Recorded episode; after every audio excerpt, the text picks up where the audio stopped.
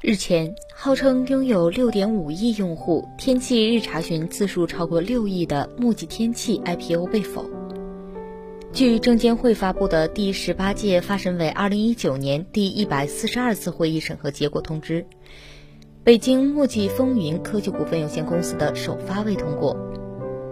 从披露的信息来看，墨迹科技存在违规发布互联网新闻信息、自主收集及第三方途径获取用户数据、过度依赖广告、与直接或间接股权关系的客户存在疑似关联交易四大问题。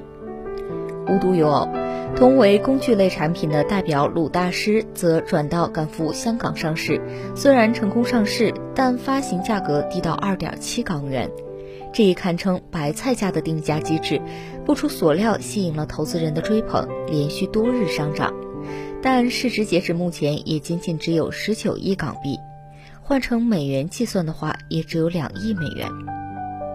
墨迹天气的 IPO 被否和鲁大师无奈的低价甩卖上市，都在说明了当前工具类互联网产品面临诸多发展困境。一方面要保持高速发展获取盈利，另一方面又要多元发展以打破增长的天花板，着实不易。墨迹天气上市被否人尽皆知，但鲁大师股票走势不是很成功吗？的确，有媒体认为鲁大师是一九年港股表现最好的股票之一，但在我看来，这种认知不太客观。鲁大师所谓的上市暴涨，是建立在低价甩卖的基础之上，并不能说明这只股票表现得很好。我在十月十二号接受采访时做过一个判断：鲁大师上市被捧是短暂的表象，数天后会被打回原形，股票会呈现倒 V 的走势。十月十五号，鲁大师开盘后印证了我之前的判断，股票走势一路大跌，截稿已经下跌了百分之七。就我观察来看，工具类产品共存以下三个问题：一、营收单一。目前绝大部分的工具类产品依赖广告收入，甚至有相当一部分工具类产品连自己市场部门都没有，广告也依靠第三方的联盟来进行简单粗暴的变现。第二，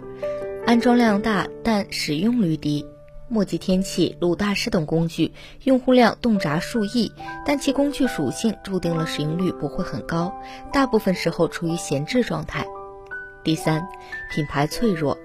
很多工具类产品嵌入到手机或者第三方的软件中，品牌标识被隐去，用户往往使用某项服务后也不知道提供者是谁，难以形成有效的忠实用户群体。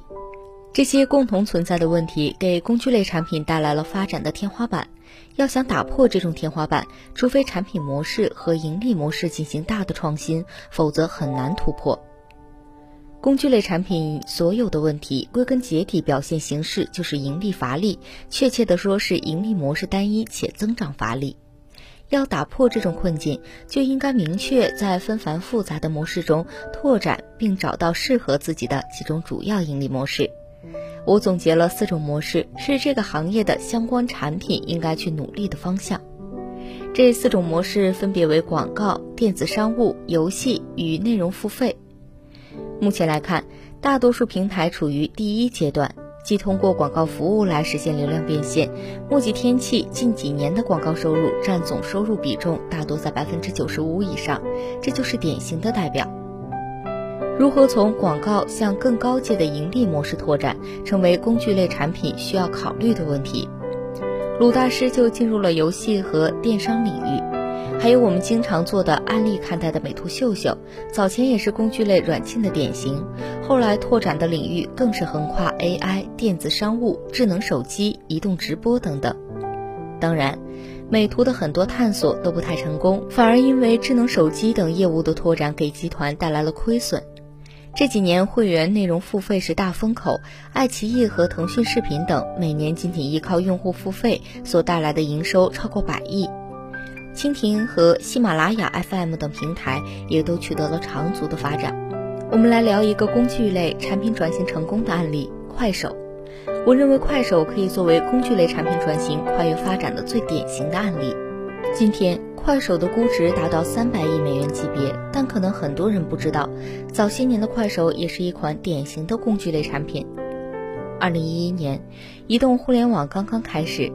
此时当所处的时代是三 G 时代，流量费昂贵，观看视频卡顿是网民上网的常态。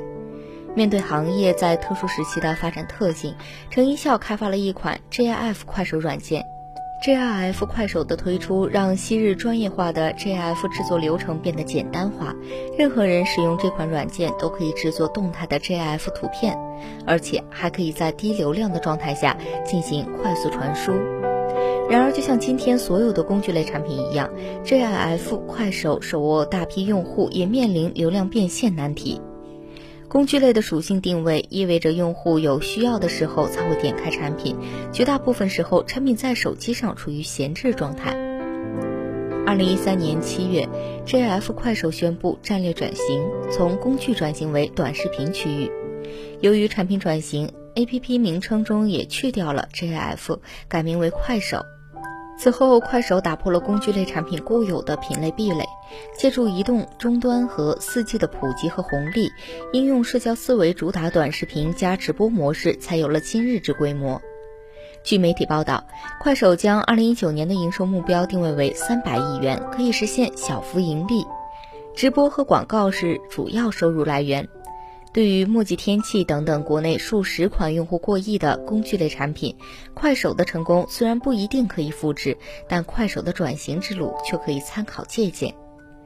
今天的互联网时代是九五年和零零后的全面登上历史舞台的时代，他们需求多元化的态势已经出现，这其实就是机会。我们的广大工具类产品坚守自己固有的行业优势，唯有应用社交网络模式和渠道，让用户成为参与者，把广告营销、电子商务、游戏、内容付费等变现模式利用好，大有突围的可能。